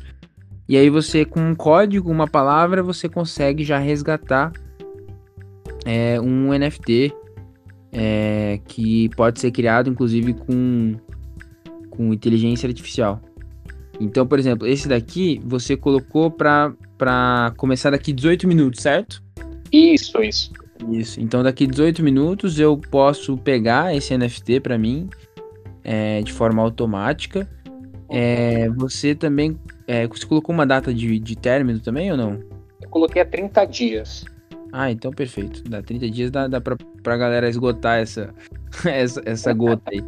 E aí ele dá o nome de gota, ou ele dá o nome do NFT de gotas, porque é o nome do aplicativo. Então cada NFT vai se chamar gota. Então eu vou pegar uma gota, é como se eu estivesse colecionando um. Sabe aquele negócio de escoteiro lá? Que você uhum. ganha um, um brasão ali?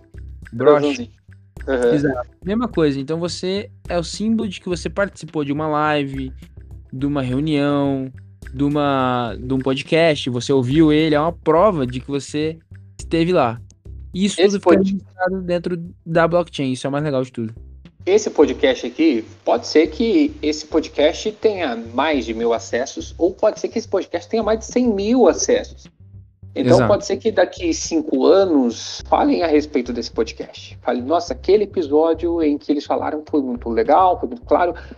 E você pode falar, olha, eu ouvi aquele podcast e naquele podcast eles liberaram uma NFT épica, né? Uhum. Uma NFT épica em que foi só 30 pessoas que pegaram essa NFT. Então a gente vai liberar aqui para vocês mas antes eu quero explicar para vocês o seguinte, uh, ah, para tentar ficar mais claro. A gente já falou sobre NFT aqui. E o Victor falou uma coisa bem interessante, ah, um, um, streaming, um influenciador. Vamos lá.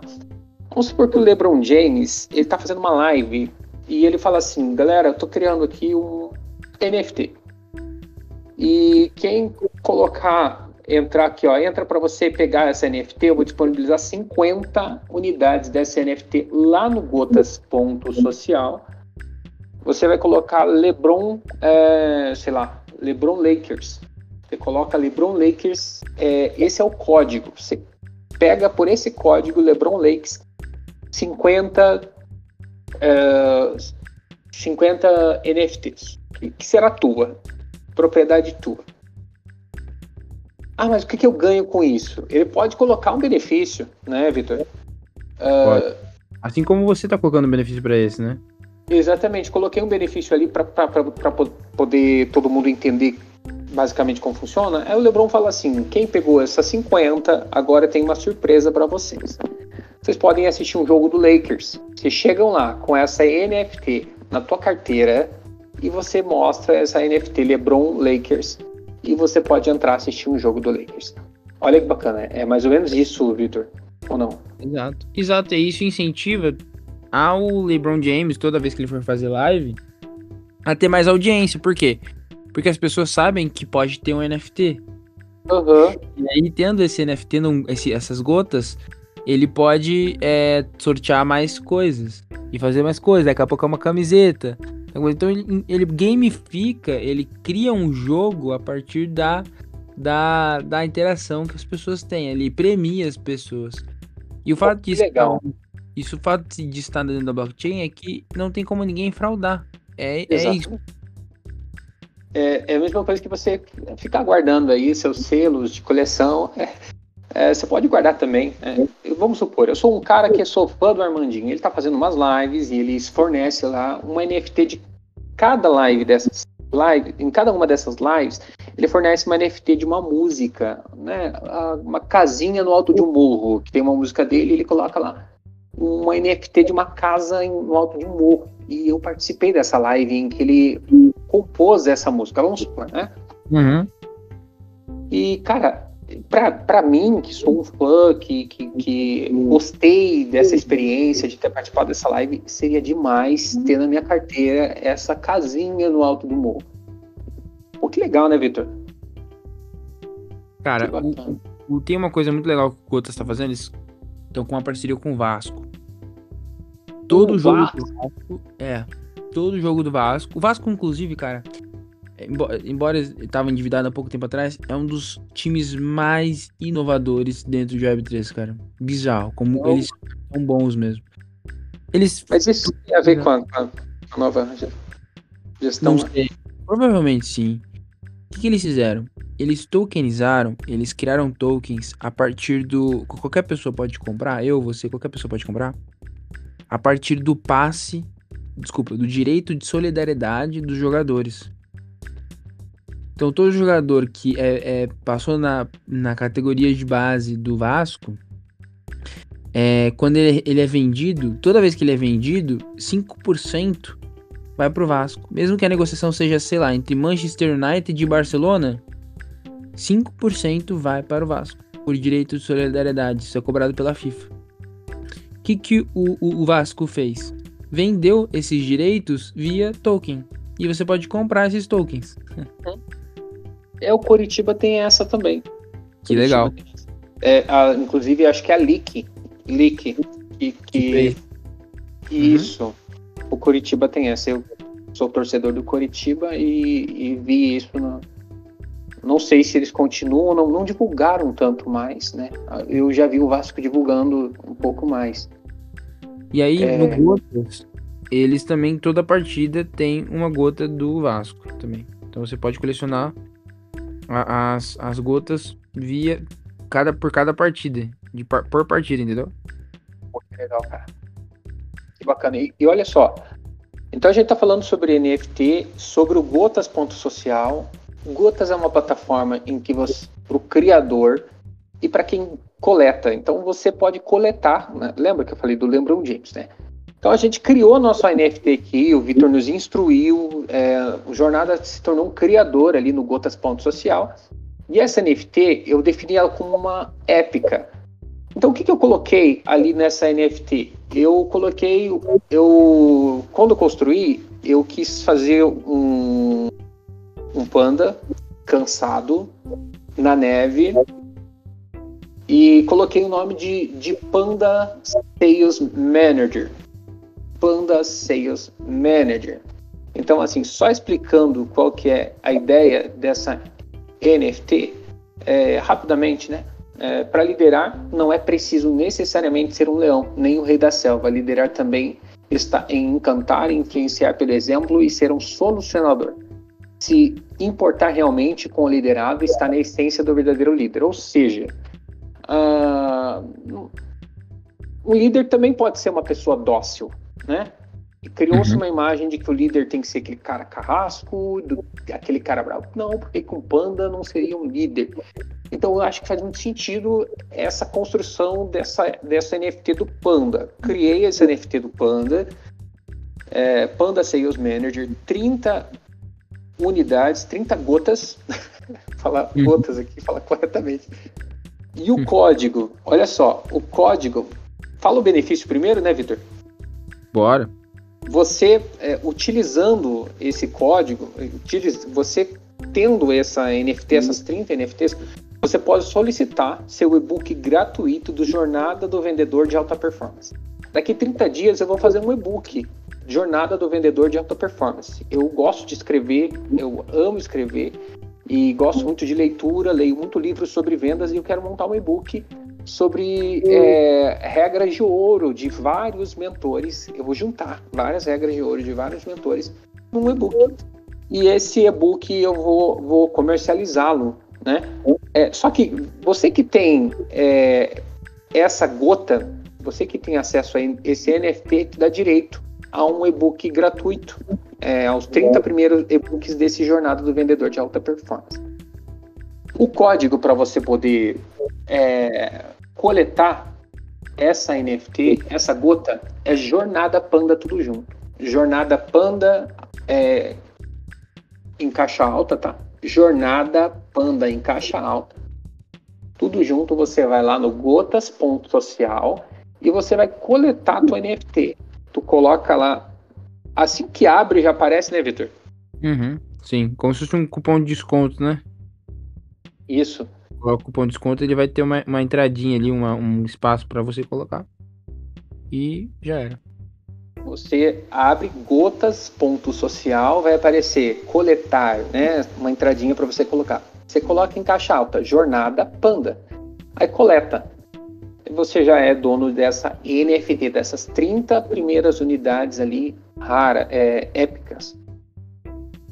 Falamos sobre gotas, tudo, tudo que temos para falar sobre gotas já falamos aqui, Vitor. Tem mais alguma coisa a colocar? Não, perfeito. O time por trás também é muito bom. O time de tecnologia, o time por trás pensando a parte do usuário é muito boa. Então, uhum. cara, é um, na minha opinião, é um aplicativo muito, com muito potencial. Para quem é criador de conteúdo, é indispensável de usar. E para uhum. quem tá coletando é, gotas, cara, é muito legal. É tão fácil, é fácil, primeiramente, coletar. E o segundo é, você não perde nada, né? Você pode estar tá ganhando algum benefício com alguma gota, além de ter uma arte legal é, dentro da sua carteira. É bonitinho, o Panda ficou bem bonitinho, bem legal, vocês vão gostar. É, entra lá, é, coleta essa gota, Jornada Panda em Caixa Alta, no Gotas Ponto Social. Vitor, uma última pergunta que eu deixei marcado aqui para fazer para você é a seguinte: como transformar uma foto, né? Minha foto do casamento. Como transformar essa foto no, em uma NFT? Perfeito. Bom, tem, tem várias formas de você é, fazer isso. É, uma das formas que eu. Bom, você pode até criar uma gota, né? Mas tem uma forma também que você pode fazer mais é fácil, só que ela é um pouco mais complicada do que fazer uma gota, que é indo diretamente num minter. O que é um minter? O minter ele é um, um lugar onde você vai criar o teu NFT. Tem, muito esse, esse, essa palavra dentro do NFT, do de NFT, né? Minter, mintar, o ato de você criar ou cunhar um NFT. E aí você pode, é, por exemplo, entrar no, no Mint. É, Mint é M-I-N-T ponto D-E-H-I-D-D-E-N The Hidden. Então mint.thehidden.com e aí ele a ideia dele é você pode mintar, você pode criar um NFT em 30 segundos. Em 30 segundos. Então você pode é, você vai precisar de um pouco de Matic na sua carteira mas você pode usar Rainbow que é a carteira que você baixou, se você ouviu e baixou a, a carteira que é, a gente conversou aqui, é, você pode comprar uma Matic dentro de uma corretora e mandar para essa carteira. Pouquinho, não precisa ser muito não, tá? É, um, dois reais você consegue já ter Matic o suficiente para muita coisa. E aí você vai conectar a sua carteira dentro do mint.thehidden.com é hidden com H e 2Ds. E aí você vai conseguir é, fazer a tua primeira, tua primeira NFT dentro da blockchain da Polygon. Então, é por isso que é Matic. É M-A-T-I-C. Matic. Porque ela é a moeda que roda a Polygon, faz a Polygon acontecer. E é isso, basicamente. Você vai, você vai só subir os arquivos ali que você quer, colocar um nome, uma descrição e já era. Você já vai ter o seu é, sua NFT na blockchain. Bacana. E, e, ali não precisa você ser o criador, você pode fazer isso sem, sem não precisa, como gotas ponto social, você precisa ser criador, né? Uhum, uhum. Não, qualquer pessoa com wallet, com a carteira pode fazer. Entendi. O, qualquer dúvida que você tiver sobre como fazer sua NFT, se ainda ficou alguma dúvida, é, encontre o Victor Sioff pelo Instagram. O Victor, passa seu Instagram aí pra gente. Claro, meu Instagram é arroba é, C-I-O-F-F-I, Sioff, é, Victor, V-I-C-T-O-R, E-T-H, né, E-T-H de, de Ethereum aí. Então é Sioff, Victor, E-T-H. Não encontrou o Victor Sioff e teve alguma dificuldade de encontrar o Victor Sioff, ele tá também lá no, no LinkedIn, tá também no Twitter. Manda uma mensagem lá no jornada, arroba jornada transformadora ou no arroba sou o Diego Luz e pergunta é, como eu contato o Victor Sioff para tirar umas dúvidas sobre, sobre NFT. No mais, Vitor, quer passar para a gente um, algum canal em que as pessoas podem estar tá se inteirando aí sobre a Web3 sempre com notícias, informações e aprendizado? Claro, perfeito. É, tem sim é, os principais.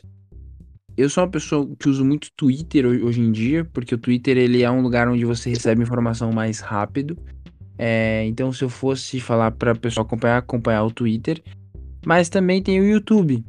Né? No YouTube a gente tem um canal no YouTube, no YouTube agora que ele posta tudo que é tudo que a gente conversa lá no, no, no nosso é, Spaces, né? Que é tipo um podcast dentro do Twitter, é, que é o Café com NFTs. Então, uh, se você é uma pessoa mais de YouTube e gosta de ouvir um podcast, é Café com NFTs no YouTube. Você vai ouvir nossas conversas que a gente tem no Twitter por voz, por áudio. E, cara, a gente já trouxe muita gente legal. A gente já trouxe o Ribe, que foi é, head de inovação do Atlético Mineiro. É, hoje trabalha na AB Embev. É, trabalhou, é, foi é, o country manager, né, o diretor do Brasil é, na Sócios.com. Ele é um dos caras que a gente entrevistou lá.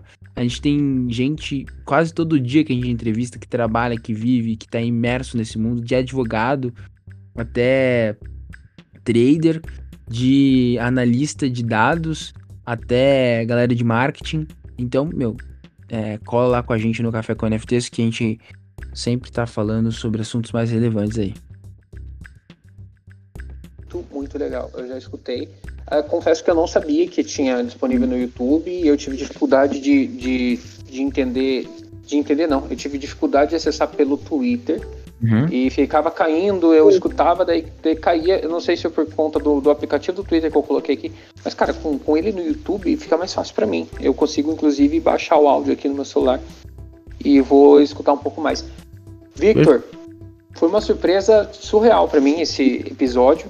Eu fez um boom na minha cabeça. Você não tem noção.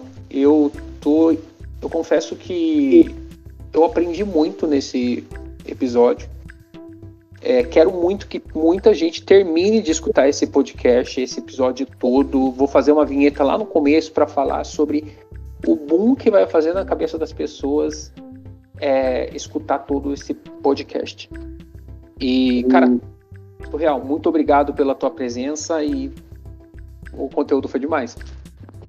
Tamo junto, Diegão. Parabéns pelo conteúdo, pelo nível que você tem é, criado aqui. Eu gosto muito de branding também, então tô sempre acompanhando o que você posta. É, para quem acompanha, acompanha o, o, Jornada, saiba que é, a gente precisa de muita gente dentro da Web3 que tem essa pegada, essa pegada consistente, essa pegada é, guerreira. E porque não é um mercado para qualquer pessoa também, é um mercado para vitoriosos e para inovadores. E, enfim, se você é um deles, é, acho que a Web3 é seu lugar também. Vitor, de novo, muito obrigado pelo, pelo bate-papo. Quase uhum. duas horas aí de bate-papo. Foi um bate-papo bate produtivo. E eu tô muito feliz. Tamo junto, Diegão. Sempre que você quiser, é, é uma honra receber o teu convite. É, tô à disposição sempre. E a galera que quiser mandar mensagem, como você já deixou aberto aí, também pode mandar mensagem. Eu sou uma pessoa que prezo por isso prezo por conversar, por criar conexões aí. Então, enfim, qualquer pergunta, tô sempre aberto aí. Muito obrigado. Aí. Abraço, Vitor. Até a próxima. Valeu, até a próxima, Diego. tchau, tchau.